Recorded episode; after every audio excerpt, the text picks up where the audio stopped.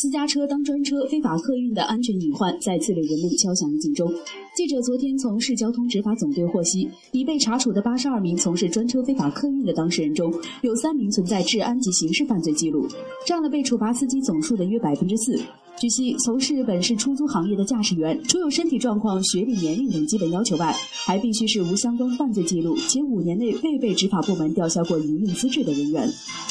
近期，本市执法部门陆续在全市范围开展针对专车涉嫌非法客运的专项整治。在完成调查取证并对违法当事人依法处罚后，执法部门还通过上海市公共信誉信息服务平台，对查处专车非法客运违法当事人信息进行深入排查。